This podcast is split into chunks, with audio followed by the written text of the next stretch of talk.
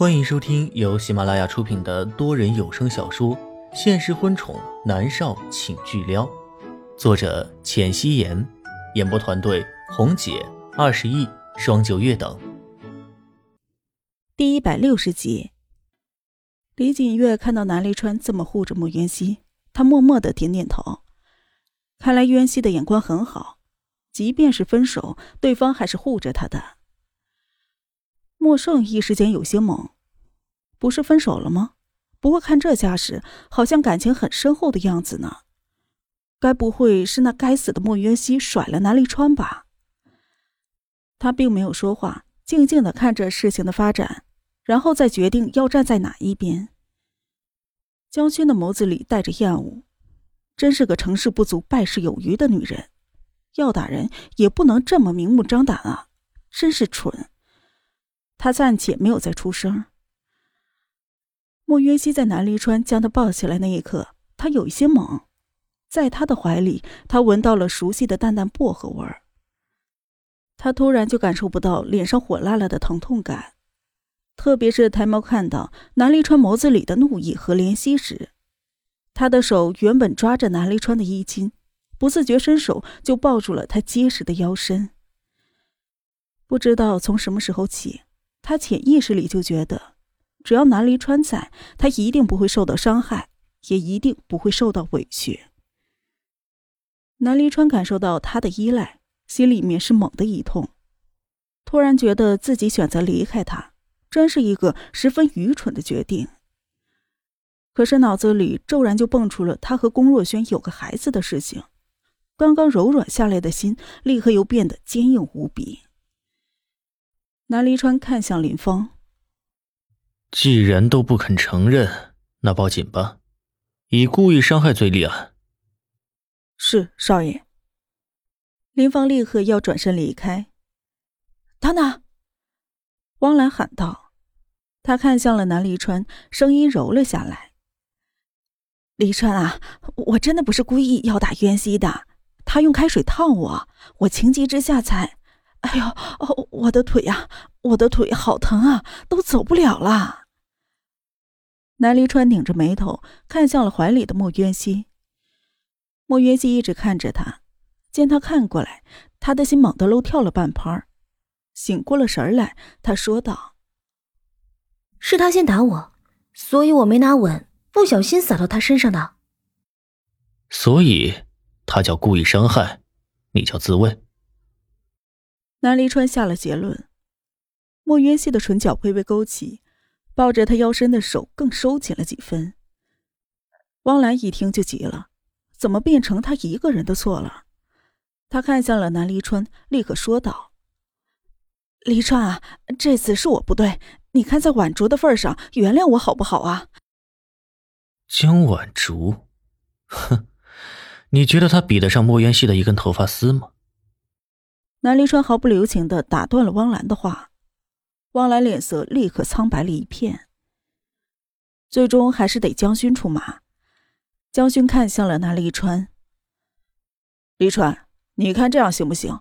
别报警了，让你王姨给莫小姐道歉好吗？”道歉。南离川的唇角勾出了嘲讽的弧度。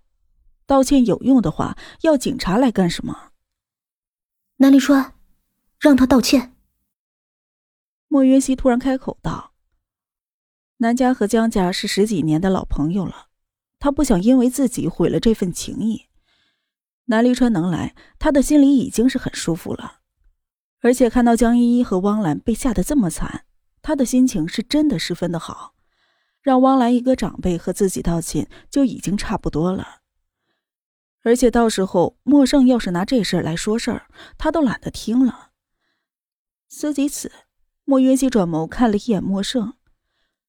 莫胜见莫渊熙看过来，竟然对莫渊熙笑了笑，虽然那笑容里多多少少有几分勉强的意味。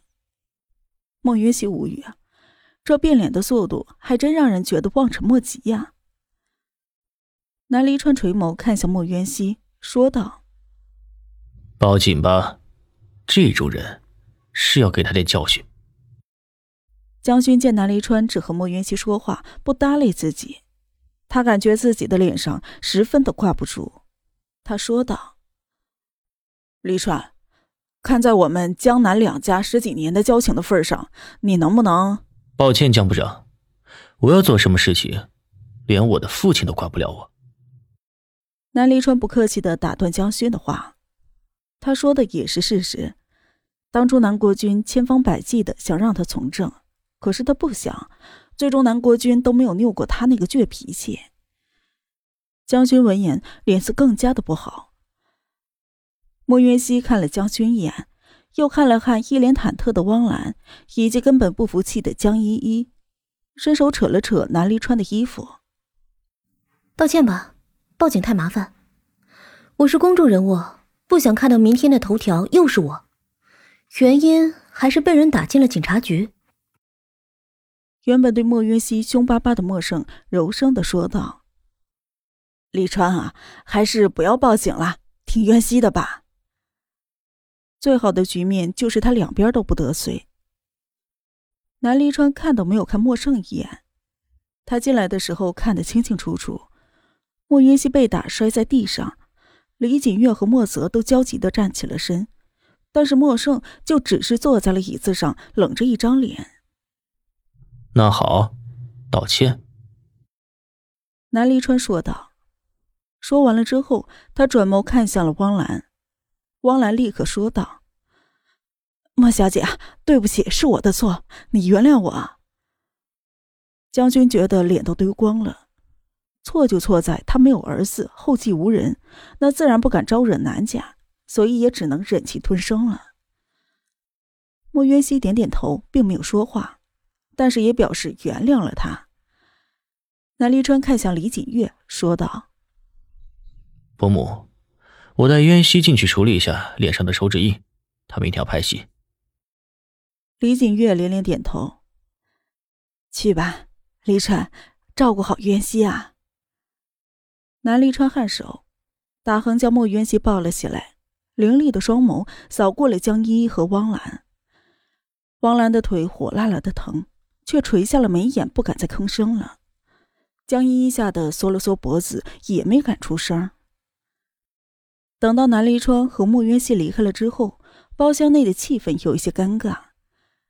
将军率先的站起身来：“莫先生，今天还有事情，先告辞了。”本来他来这里见莫泽，都是江依依和汪兰磨了他很久，他才答应的。